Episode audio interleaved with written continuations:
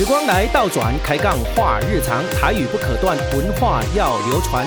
吃喝玩乐无早味，记录回顾把身藏。大家好，我是摩羯男油头大叔，我是狮子女艾米姐，欢迎收听帕克平出身公台义啦。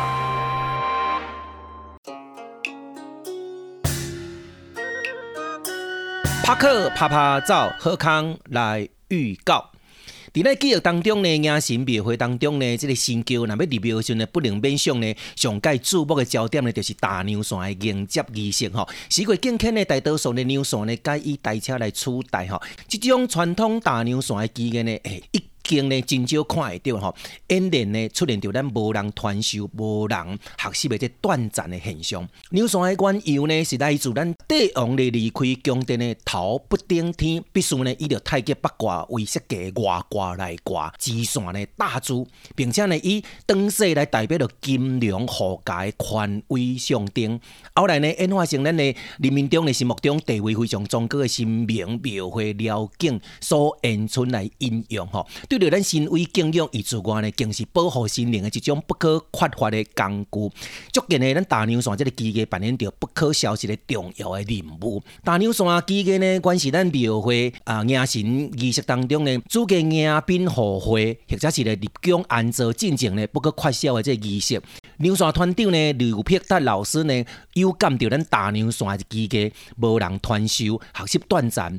因缘际会发愿来传授，从传统宗教大娘山的机个来传授有缘人，完全呢无收不出任何的教学的费用哦。伫民国一百零三年，向着高雄市文化局申请成立了卢碧达娘线团，也是咱目前台湾高雄在地大娘山保留无形文化资产的团体。卢碧达娘呢，今年呢培养着机个人才呢，也非常有成就，除了有独特的这种传统牛线道。太极八卦套路，以及呢融入了咱武术功夫的表演形式，展现出一脉相传的传统礼节精神，而且呢参与到咱全国大小庙会真水的这个成绩的表现，脱颖而出呢受到注目以及好评，发展出咱高雄在地传统的文化。高雄市文化局卢碧达娘线团呢，为着发扬咱传统宗教大牛山这机个传统，选定呢伫民国一百十一年十一月二七日礼拜四吼下晡。两点半，伫左营孔子庙大圣殿广场举办着咱一百十一年大娘线机个人才培养计划成果发表。到时阵呢，将有呢啊差不多二十外人的大阵头的娘线精彩演出，欢迎咱先进呢啊莅临来跟指导共襄盛举。高雄市文化局李碧达娘线团团长李碧达呢，诚心甲咱邀请。联络电话是零九八二八五一八七六，非常有意义的这传统宗教文化活动吼，啊，欢迎咱大家来共同参与。夜空下，星光闪烁，帆布棚底咖啡座，在灯光投射下，呈现黄与黑混搭的色系，把这街屋衬托得更为亮丽。街道小石铺路还是罗马式风格。范谷日记上说，他爱在咖啡馆那边写生。是休息，也是美感的酝酿。拍克时光机，拍克时光机，跟讲讲过去。今仔日要跟你讲的主题是艺术家的创作世界，专访杰艺术创作艺术家彭燕杰。伫咱的生活空间呢，愈来愈侪人呢非常重视舒适，以及呢在视觉的这美感啦，吼，所以呢都有真侪无共款的这个元素啊，以及呢创作者呢伊选用了无共款的这题材，展现出呢融入了着伊家己的这思维来表达着伫家己的这作品当中。这呢就是一种艺术啊！吼，今日呢，咱非常欢喜呢，去拄到一位年轻的这个艺术创作者。伊伫个细的时阵呢，是非常喜欢画图。高中呢是高山高中的美术班，大学呢是中营大学美术学系。一路上呢，拢是一直伫咧艺术的创作上呢，呈现了无共款的这个成长的作品啦！吼，咱来介绍这位是呢杰克逊艺术有限公司的负责人彭燕杰阿杰。咱即摆的为阿姐呢，伊细汉时阵来讲起的吼，同齐来听看下啊。阿姐的成长故事，以及呢伊的创作历程，啊，佮有伊如何来经营着伊的艺术空间，欢迎大家来斗阵收听。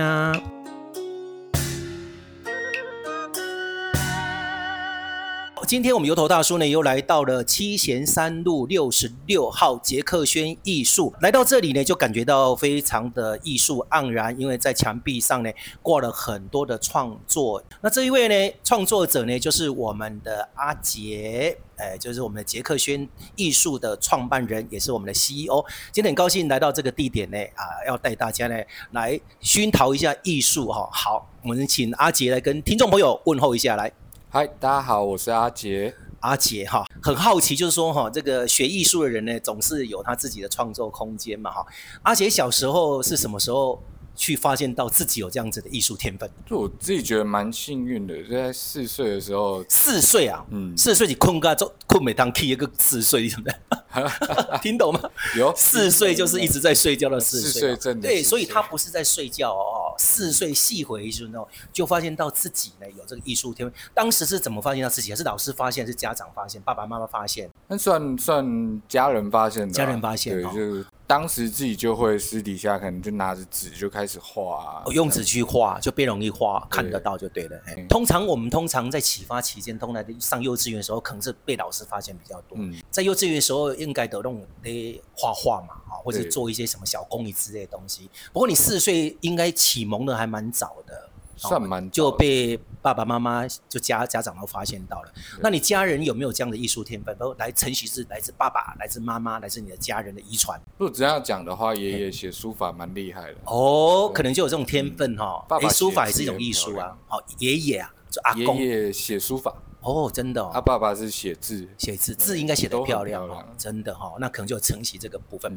那你在这个阶段，呃，在这种小时候的部分来看的话，那你长大之后有就朝自己的这个好像对艺术这么天分的方向这种性格去发展？其实，在求学阶段，真的就一路像参加画画比赛啊，哦，嗯嗯嗯嗯，国小国小的时候得蛮多奖，真的，国小国，而且人家就是。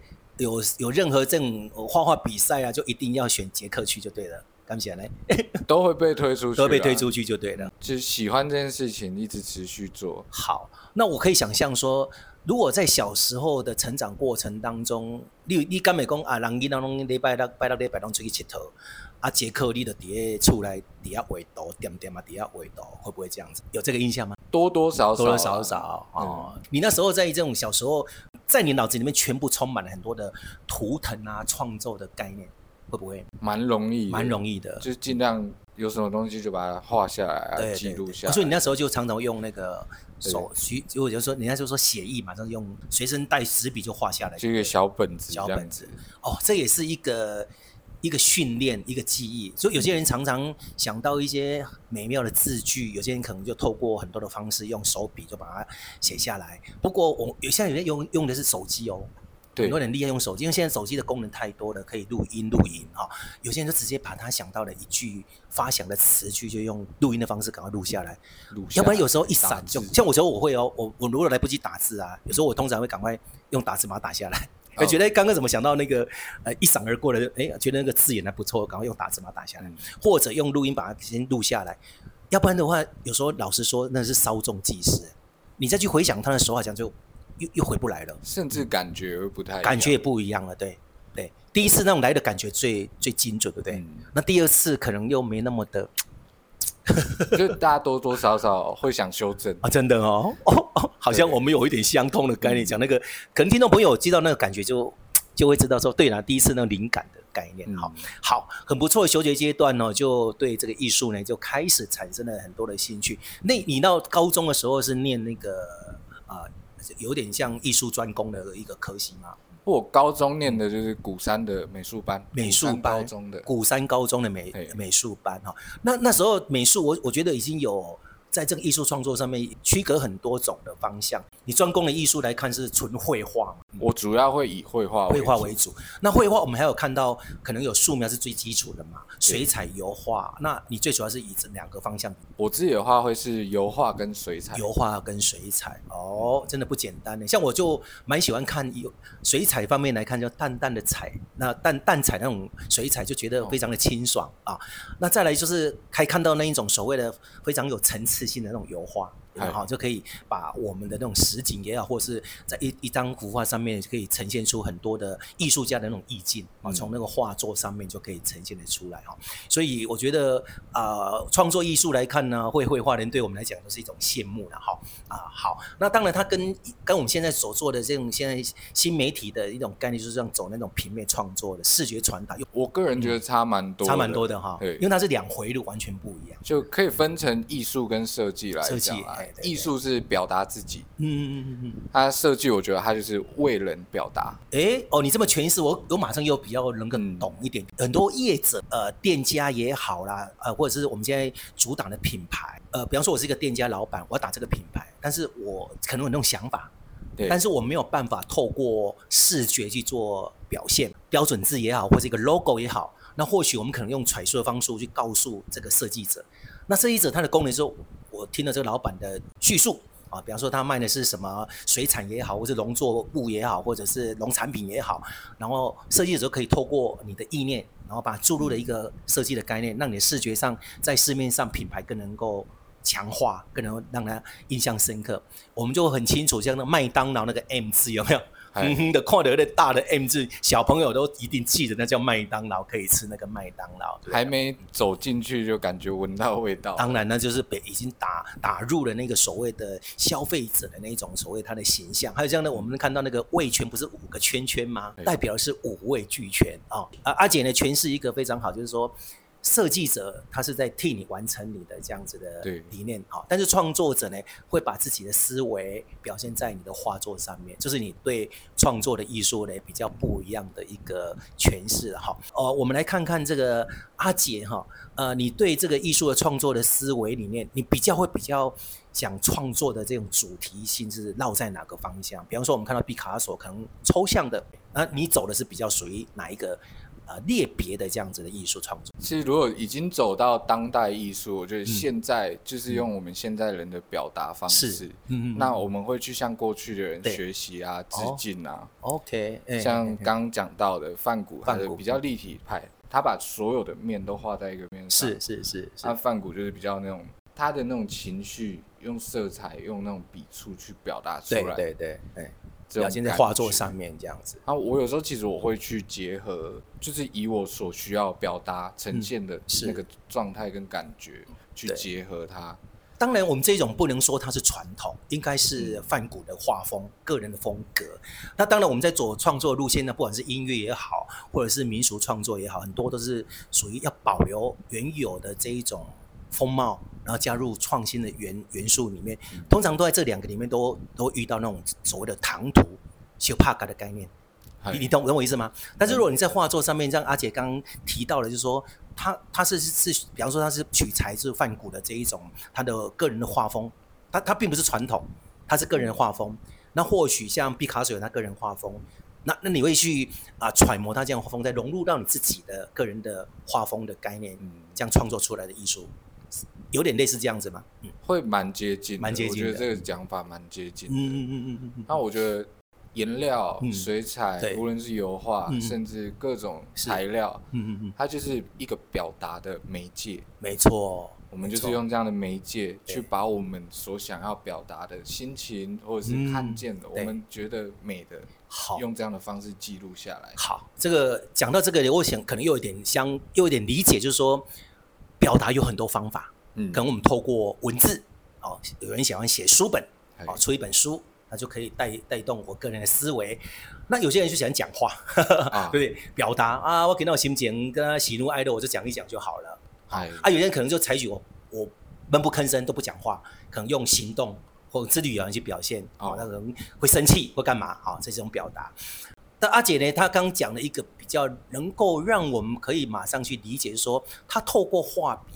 透过色彩，透过颜料去呈现她的思维，同样的思维把它表现用用画作去把它呈现出来，对不对？嗯，你这样讲是不是跟那个之前的范谷是不是有点相似的？就是说他在早期会割自己的耳朵啊，有点自残现象的时候，他会不会影响他的后后来画作的一个表现的呈现？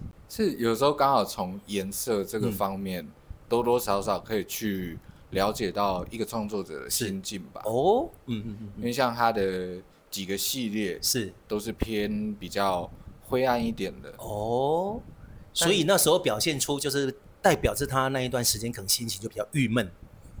弄的色彩就比较沉闷，没有那么的活跃，也有这样的迹象。对，好，那我们把这个跟阿杰做个连接，说，请教一下阿杰，说，如果你的心情，你有没有曾经在创作过程当中也有这种心情比较沉闷的时候，你所使用的颜色色彩就是那么的比较莫兰迪、莫兰莫兰迪的色系吗？会不会这样？嗯、就是有点像灰灰色系的彩度比较低的那一种。有时候也会，也会哈。对，因为我觉得它可以很直觉的让观众感受到那个情境、那个心情。不过那也没关系啊，因为这是代表是，比方说你现在是啊上半年的创作跟下半年的创作，可能是这个是二零二零年的创作，二零二二跟二零二四，或许每个阶段的成长过程所。啊、呃，面临的每一种事态不同，所创作出来的作品绝对是不同。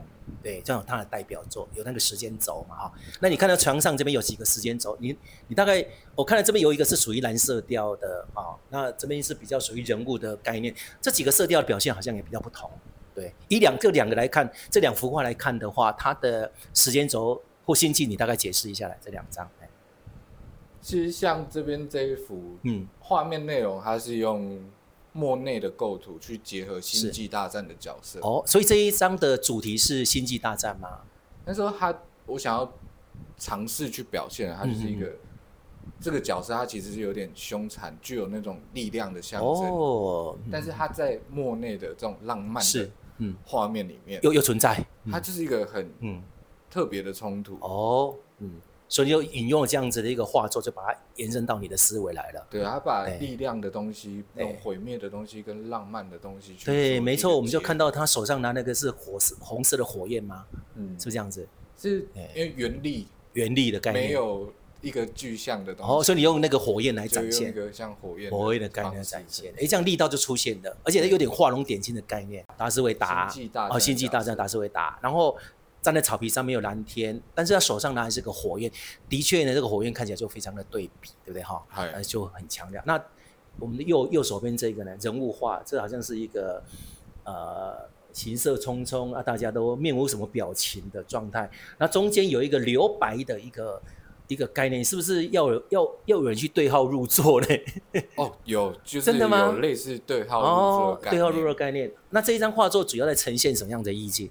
这一张的时间点会比较接近大学毕业那个时候哦，刚毕业，对，那会不会觉得说要踏入职场就有点行色匆匆，还是说对的未来比较茫然的概念？是要走进人群里面的，嗯，然后这一幅的名字其实叫保护色，保护色，所谓的保护色是在强调的是，是我们要保持自己那种。未经世事、未经风尘的那种纯洁，等一下初出茅庐，然后对着社会的大染缸都完全、嗯、呃有点说一知半解，哎、欸，不要踏入这社会会成长，所以有一个保护色，说我们当然还没有面对这样的社会形态之前，大家呢会有一种啊保护自己的一个包袱，先把它保护起来，对，然后再去面对群众这样子，或者说。嗯到底是中间这个白色的人是他是有保护色，还是旁边旁边的保护色色的人他是有保护色？所以这只要我们呢踏入了才知道，对不对？啊，到底是中间的这位白色，还是你在人群旁边？其实这么，可是你这样讲，我有点理解说，事实上我们如果在群众里面呢，就是有点怎么讲？我是你的贵人，你也是我的贵人啊。就就一种人跟人群当中就相辅相成的概念。我们大概解释的这个，我们在现场呢，刚好有两幅的一个画作哈，那就可以听得出了我们阿杰嘿嘿，他对这两张画作呢。不不同的时间轴所展现出来的心境，完全呢是给大家呢啊非常焕然一新的一种创作的感觉哈。那也透过他的一个解说，让我们更能够了解艺术家呢的确有他们的一个思维跟空间哈。好，我们也祝福阿杰呢在未来的艺术创作呢都有更大的空间了哈。好，讲到这个更大的空间呢，呃，我们的阿杰是不是也在授课呢？啊，当老师授课，让也喜爱这个艺术的呃。怎么讲？这些小朋友、这些同学们都来参与你的艺术创作。我觉得只要任何他愿意下那个第一笔，是是是是，他想要尝试的去画出他人生中的第一笔也好，嗯、或者是他进到某一个阶段的第一笔，嗯嗯，他想要用艺术的方式来呈现他的想要表达的一切。总是，你要踏入这个教室嘛。应该是这么说，他愿意来，对对对，那他也想要学，我就会教他。好，那现在那个阿杰，你现在教的部分是属于哪些课程比较多？目前主要会是油画、水彩，油画跟水彩。那比较专业的也是会教素描。素描，OK，我我觉得素描是一个基础了哈。那但点线面的部分要怎么去让它平面变成立体啊？透过啊，黑白分明，或是线条，或是点，去呈现出它的一个构面哈。那当然，水彩跟油画，它也是来自一点基础。比方说，你的色彩的明暗度、彩度要怎么去分啊？我我觉得那个难是难在那个剖切面啊，那个剖切面要怎么去分啊？这个都是我觉得是有点难度了哈。那通常老师在教的时候，第一线你会先让这些初学者是用静物的概念吗？还是直接就画实？所以我会希望大家是对喜欢艺术的，艺术的，所以他想要画什么，嗯、他都可以就对了。可能带他的图片、照片来，或者带他的物品来。所以你直接请他们带照片来画，对，画人物。我们教学的话，会请学生先传，嗯、或是已经报名的客人先传图片给我。哦，先过滤图片，这一张的难易度在哪里？这样子。然后我们会先帮他做一个简单的处理，嗯，就先把它简化，或者是先把它呃，先注入你的教学的一个理念概念，如何的啊，用比较简单的方式传达给学生，让他们在表现上更能够容易哈。好，那现在来来学画画的。年龄层大概都偏在哪个？落在哪个年龄层？大部分其实会落在大学，然后到出社会。是是是是，也是差不多。店这边的话，通常就是二十出头到三十。真的，所以呃，应该是说现在的年轻人蛮懂得斜杠的生活。好、哦，他可能有他自己的专长之后，可能会找到第二专长、第三专长。对，那我们看到那个阿杰呢，我一来的时候就看到他说，他的桌面上呢摆了一支毛笔，然后有一个那个是什么宣纸之类的东西，然后他就跟我说这是在练习啊这个毛笔字，然后他就现场呢啊写了一个永字八法，啊非常有那个力道的一个字句的哈，非常的厉害哈，所以学生也可以来这边做这种体验嘛。对，其实我会准备一些比较可能基本款的，嗯、然后中高阶的笔，哦嗯、让学生下去试试，嗯、去尝试。对，那他如果有兴趣，他想要来我们这边借用空间来写字，对，啊，我们这边会有一些基本的材料跟设备。这样就可以跟我们租借。对，有时候有时候就是说让他去碰的时候，他觉得并不是那么困难，对不对？哈、嗯，呃，老实说，我我们可以肯定，现在的学校里面应该就没有在教这种书法了。我们在求学阶段的国中、高中那时候，我们都还有那种，一是国中还有写书法课，嗯、书法课有一堂课一定要上书法。那再来，当时的那种周记有没有？生活每一周要教一次，是用小楷的毛笔去写的哦。每一个礼拜都要用小楷的毛笔去写书法，作文也是要用书，也用毛笔去写。所以那时候如果你写的不好，老师用改工，你写的尾胡啊哟，你有听过吗？有 那个尾胡就是 神明不是那个派那个胡啊去，然后就毛笔，然后画一画，不知道画什么，看不懂啊，就是画胡啊的概念，圈起来，圈起来，对对对，所以。当时那老师批改是用圈的，他用红色的帮你圈，嗯、然后他跟你讲评也都用好用毛笔字，所以有些老师的毛笔字写的其实非常好。不过呢，在我们小时候那时候，多少我们会涉猎到一些呃练习毛笔字的概念啊。哦、而像我的爸爸也是，像我爸也会都是用毛笔字在写，好、哦，他们都有事没事就用报纸去写练习写这样子。但是我们就没有练到那种程度了，而只是那时候我们就是为了作业功课。非得要碰毛笔不行，所以我们当时在求学阶段一定有砚台，文房四宝一定要准备。那那文房四宝你知道吗？笔墨纸砚。一样，厉害，就笔墨纸砚哦，好，就是笔墨纸砚要随身携带。我们现在工具都还留着啊，哈，笔墨纸砚都还是在哈，文房四宝哈。所以说啊，我们看到阿杰在他的啊这个办公室里面，他也摆了这个文房四宝，让大家来做一些体验。通常如果学生踏入这个教室。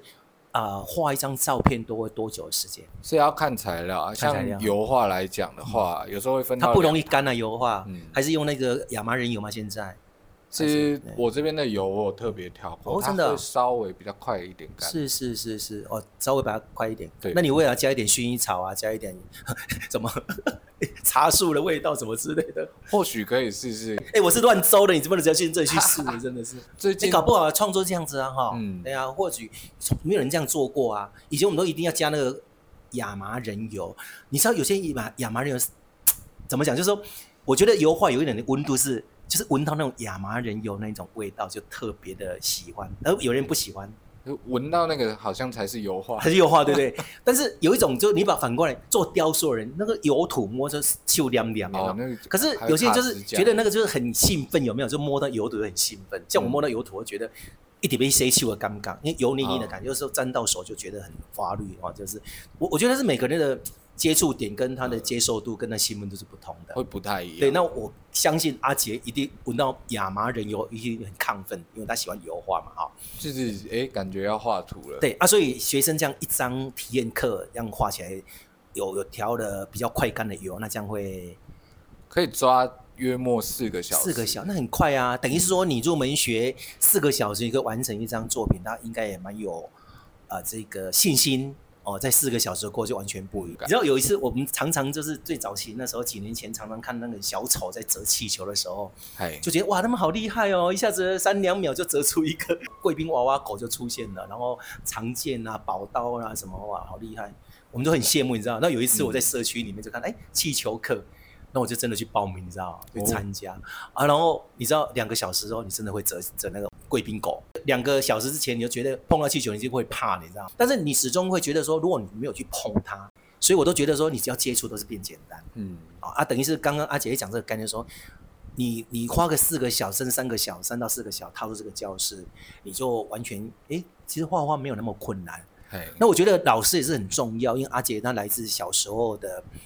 就有这种艺术的基础，然后又是学这个本科系的，对不对？哈，那再来就是他会告诉你啊，怎么去解剖，让你很简单化，不会觉得说画画是很困难。好、嗯，所以呢，阿杰就成立了一个杰克轩艺术工作室这一家公司，对不对？哈，嗨，你算是创办人也是 CEO，对，来告诉大家呢，你在这一个杰克轩艺术的经营的方向是怎样？告诉听众朋友一下。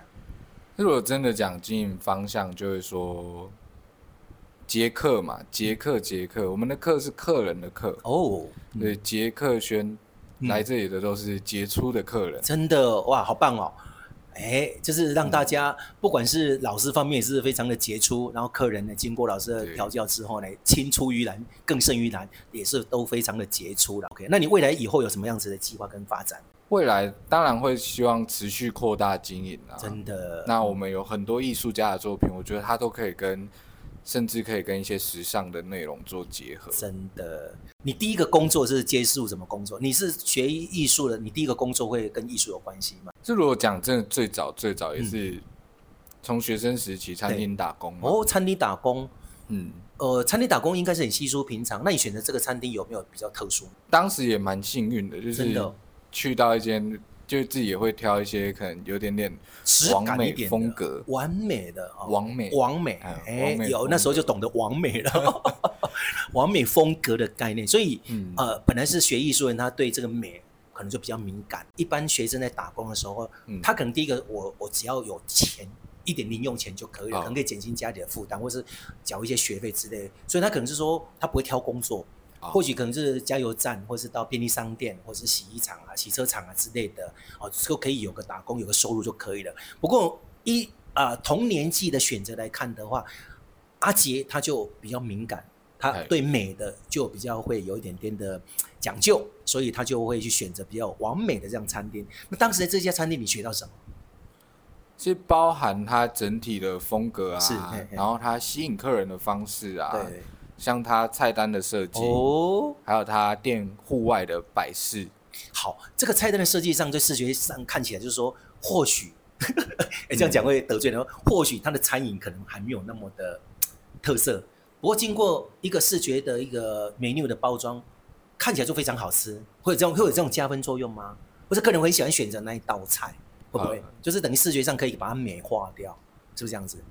就比如说好了，其实像高雄在地很多小吃，对，其实都很好吃，真的。对，外观上为什么就差内部吸引人进去是差在哪里？那是外观嘛。对对，甚至啊，所以你的意思说，如果我们摆在店门口的那一张海报，或者是它有，我看有人放整本的 menu 嘛。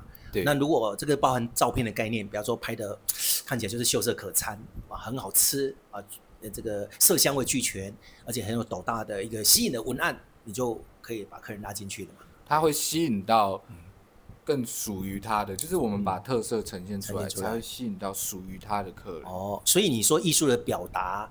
都有这种功能就对了。对，所以如果说我们的餐厅的餐饮它是有特色，又可以透过这么强项的一个呃视觉的传达，它就一加一等于二的概念了，甚至更大，更大了。对不对，我我觉得阿杰要传达的这个概念是说，我们的生活空间里面，老板你不要再省钱了，就是还是要找专业的来帮你设计一下哈、嗯。就是说这种品牌的设计或视觉传达是很重要的，嗯、或透过艺术的一种。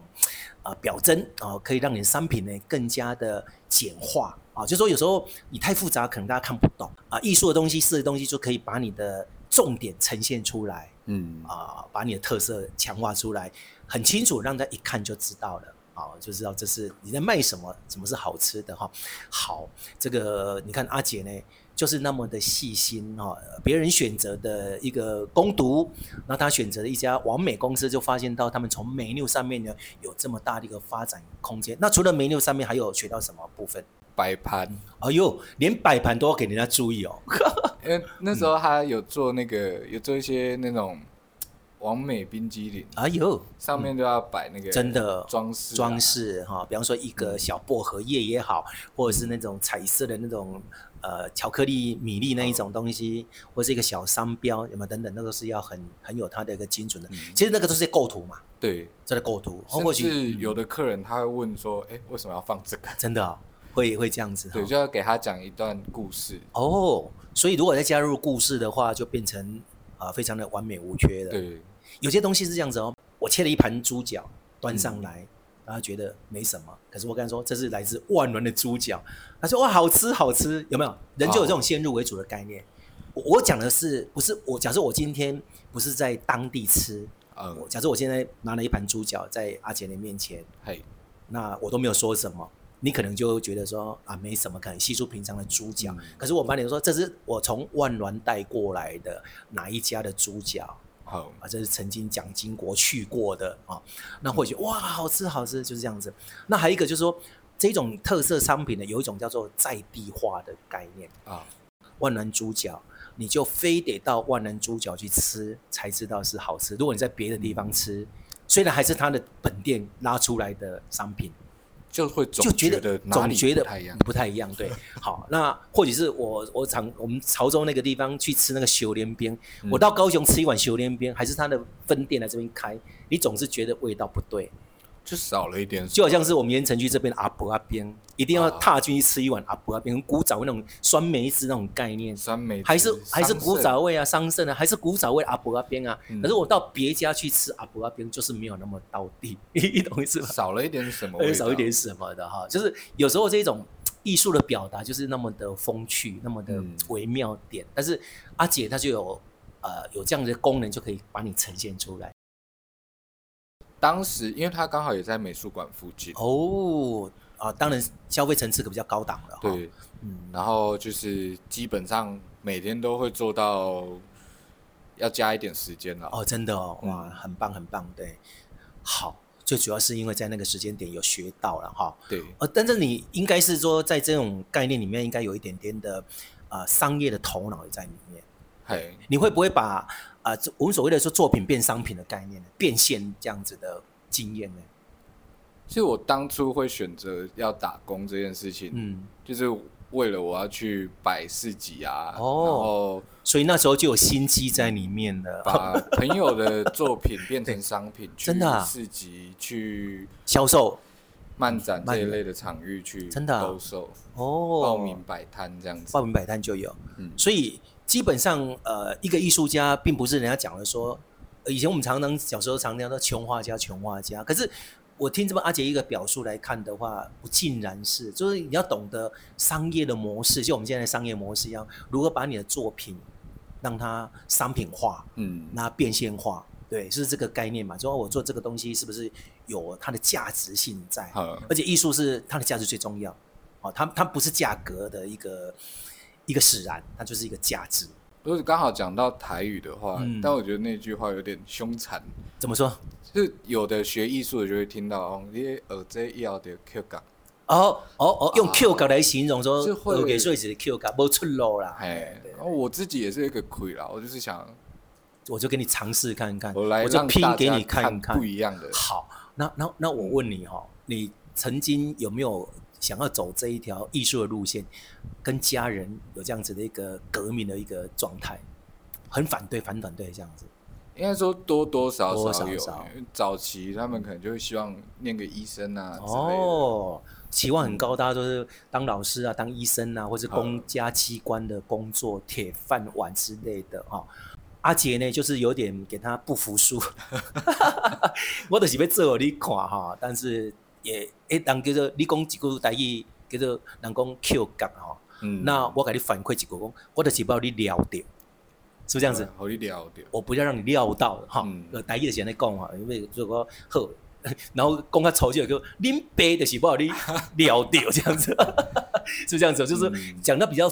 呃，应该是不要通俗一点是这种概念啊，但是说应该潜意识有这样子的一个想法，不服输，不服输。对，如果我们以国语来讲是不服输了哈，嗯，但是你就是有那种坚毅的精神，我就要做给你看啊，做给你看。所以呢，在杰克轩成立到现在多久了？以公司来讲的话，一年多，一年多，店面营运快一年，快一年。你看，如果说了你自己本身如果没有那么坚决的话，可能没有那个第一天到现在都已经三百六十几天了，哎，一年多，未来还有很多的一年一年一年继续成长当中。那未来又有什么想法呢？对吧？经营杰克轩艺术来看的话，当然就是。扩大经营，扩大经营，那有目标，有同样想法、有同样目标的人可以一起来真的努力，所以要找到志同道合的啊。所以大家，如果你对于这一种艺术的表现，尤其是在啊艺术的传达，阿杰他会告诉你如何把你的思维选择用色彩、用原调的方式来传达你的意境、传递你的理念、传达你的概念哈。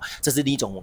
啊、呃，思想的一种表述是不一样的一种工具，对不对哈？就好像我们现在在自媒体的一个啊、呃、表现上面，有人可能选择 Podcast，有人选择抖音，有人选择 YouTube 啊，当 YouTuber 啊，那也有人可能在 IG 上面或者是 FB 哦，各有各的一种选择的一种媒体的一个管道，那也算是一个工具嘛。各有千秋，各有千秋，然后各有市场。那我我一种想法就是说，我们都每一样都去做吗？对，那有些人就是很厉害，他可能就抖音连接他的 FB，连接他的 YT，连接他的 IG，连接他的部落格，哇，他有时间了，都可以把它串在一起。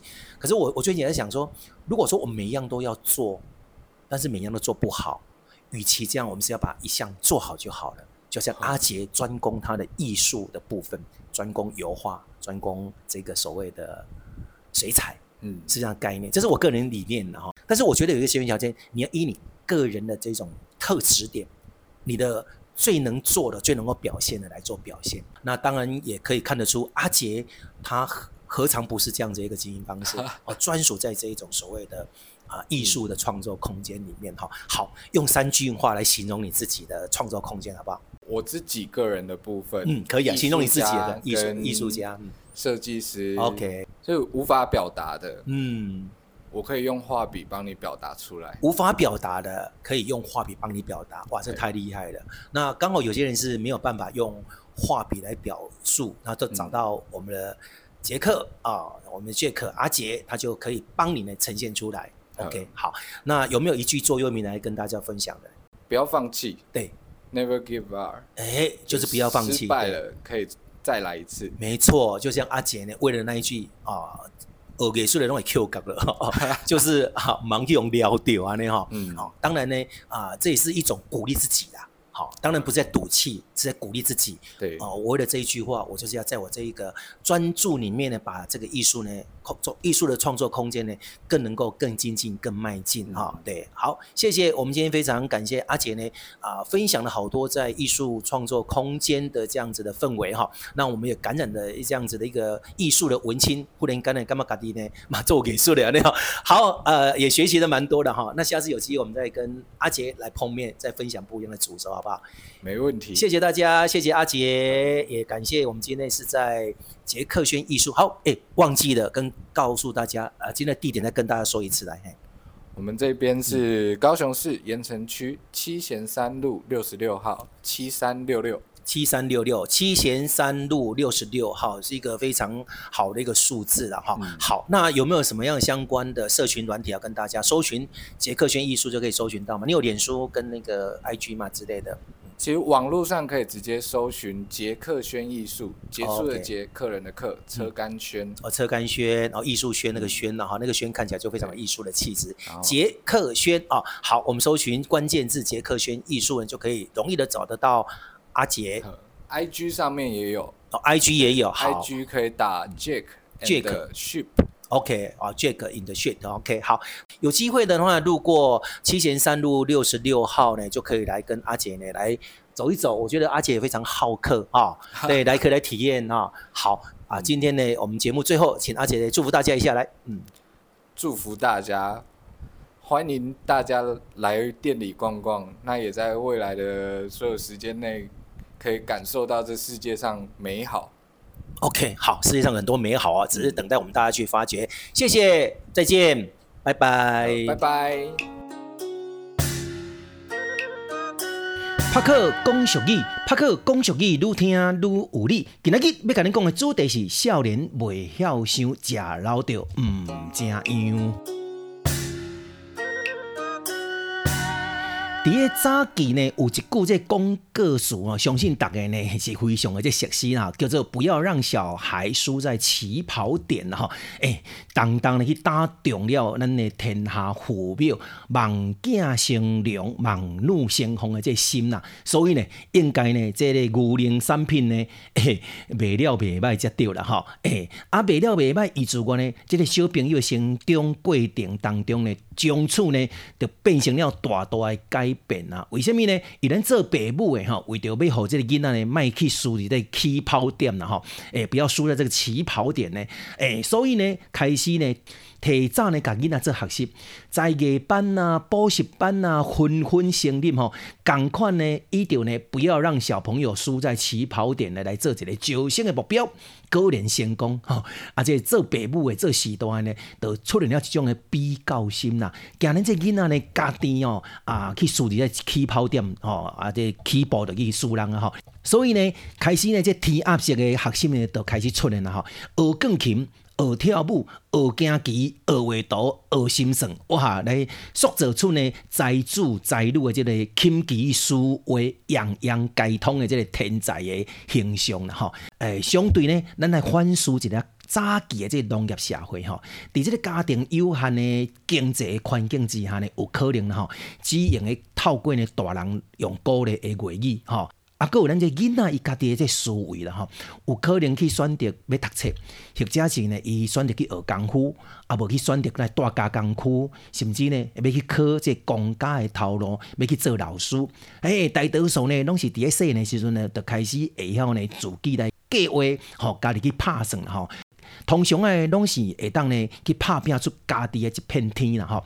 所以咧，是大人呢，对这小朋友啊，对咱这囡仔平时啊做代志这骨架呢，都会去推断这个囡仔未来诶这个成就啦吼。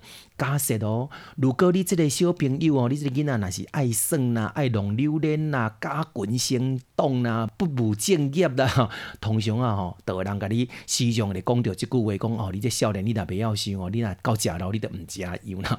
即句话呢，除了有愤世的这种的。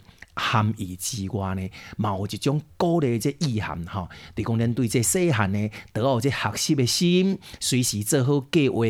机会若来呢，你都会当呢真容易去甲伊把握。所以讲少年未晓想，食老呢，你都毋正样啊。